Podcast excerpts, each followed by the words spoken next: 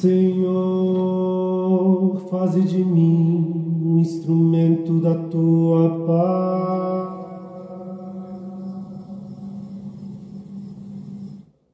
Onde houver ódio, faze que eu leve o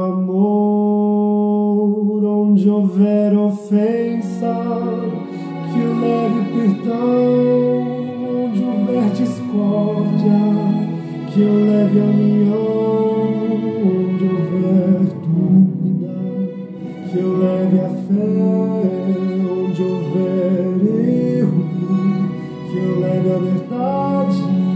Onde houver desespero, que eu leve a esperança.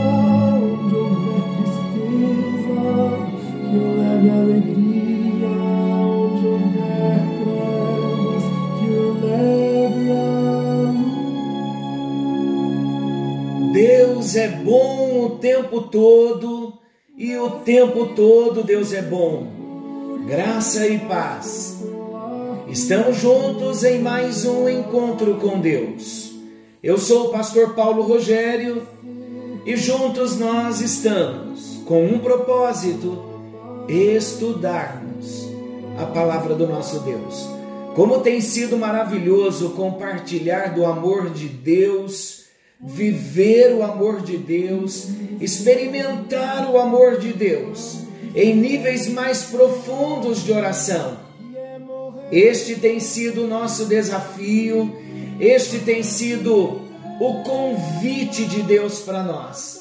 Você já tem experimentado mergulhos mais profundos na sua vida de oração?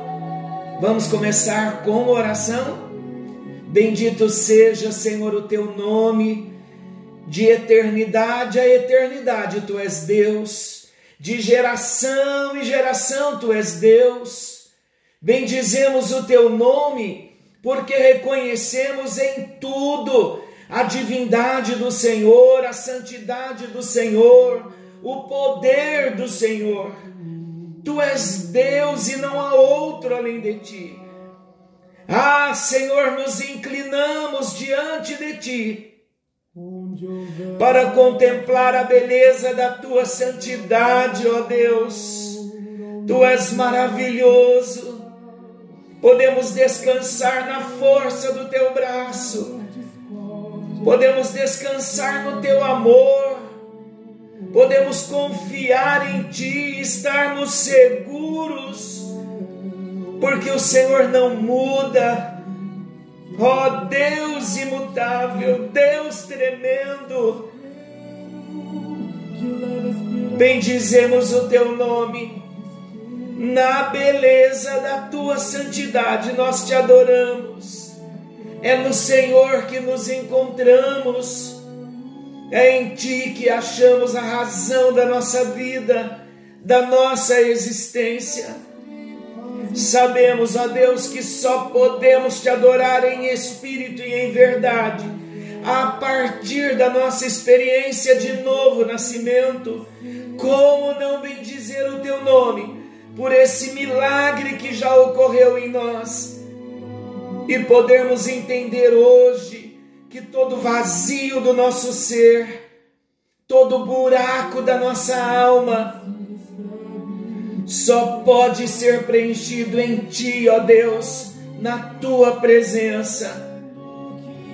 Por isso, Senhor Deus, nos expomos nesta hora à ação do Teu Espírito e pedimos a Ti, Senhor Deus, ministra no profundo do nosso ser, porque queremos caminhar conhecendo ao Senhor como Tu és.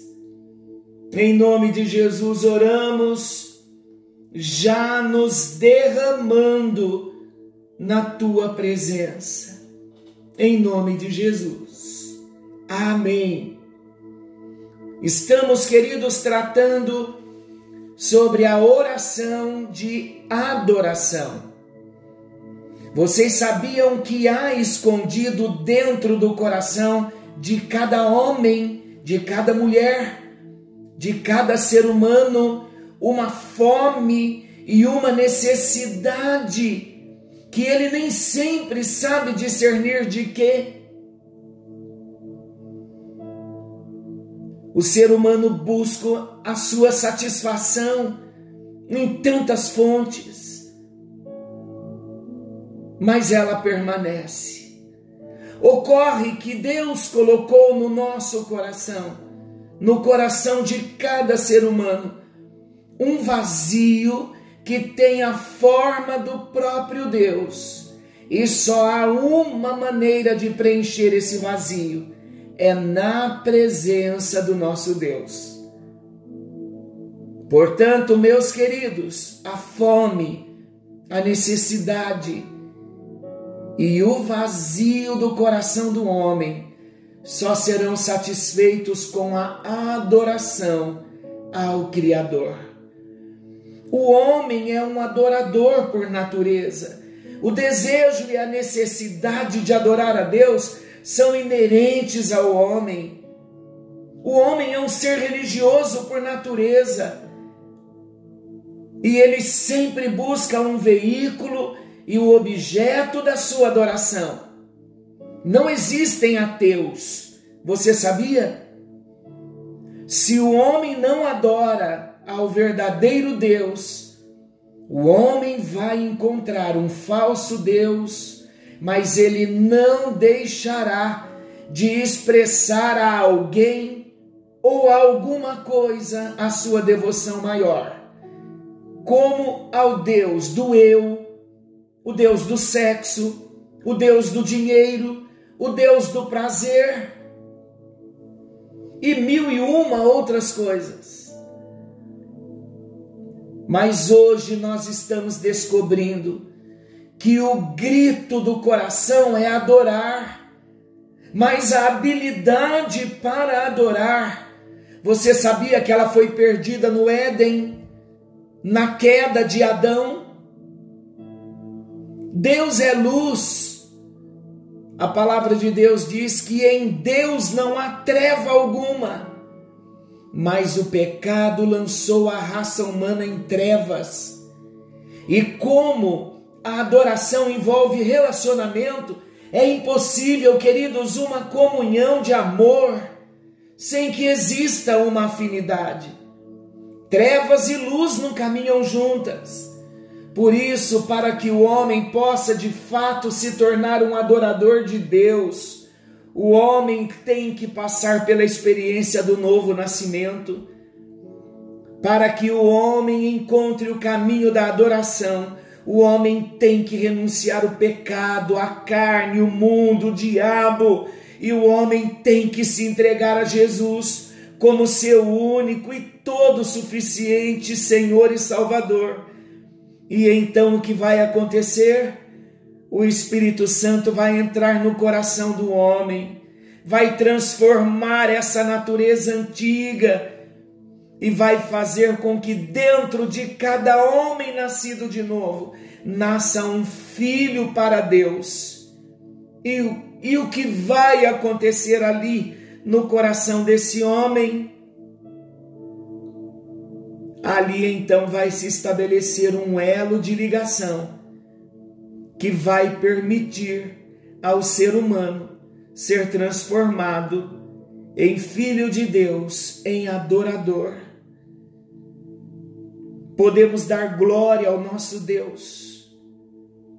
Podemos adorar a Deus pelo Espírito Santo, que nos capacita a entrar no Santo dos Santos, que é a habitação de Deus, onde finalmente nós encontramos a nossa razão de viver se você perguntar para mim hoje qual a sua razão de viver, Pastor Paulo, eu digo a você: a minha razão de viver é adorar a Deus. O nosso espírito busca ser liberto do cativeiro.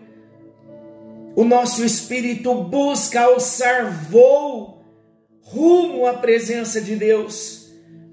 Assim como os pássaros parecem compelidos a responder um chamado para migrarem.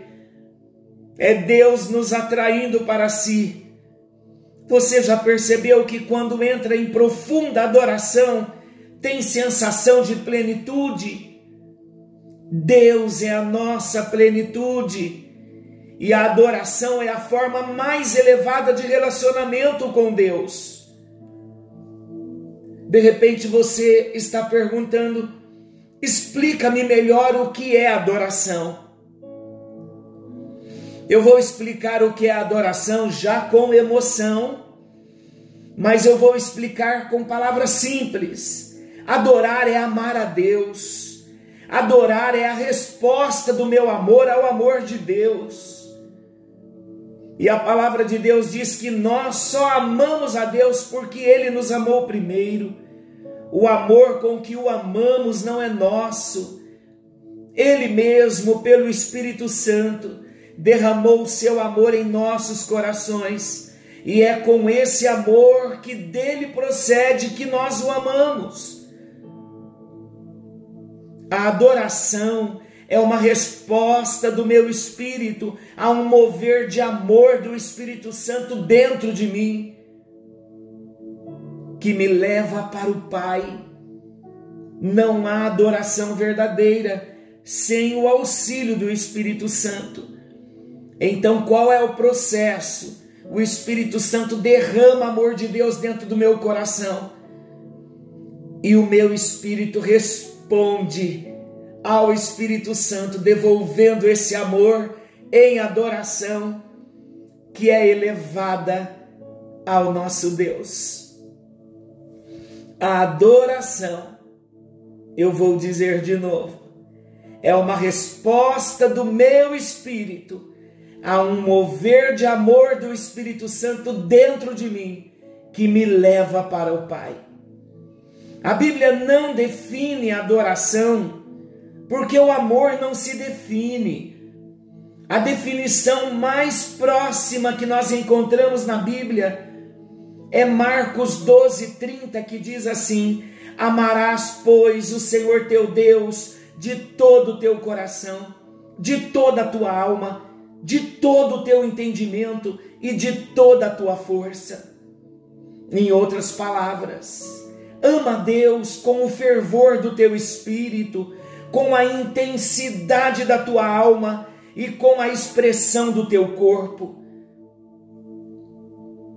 Na adoração está envolvido o fervor do meu espírito, a exuberância da minha alma e a energia do meu corpo. Adoração é o reconhecimento do que Deus é Enquanto o louvor se concentra no que Deus faz, estão lembrados? A adoração se concentra no que Ele é. E o que Deus é? Quem é esse Deus que nós servimos?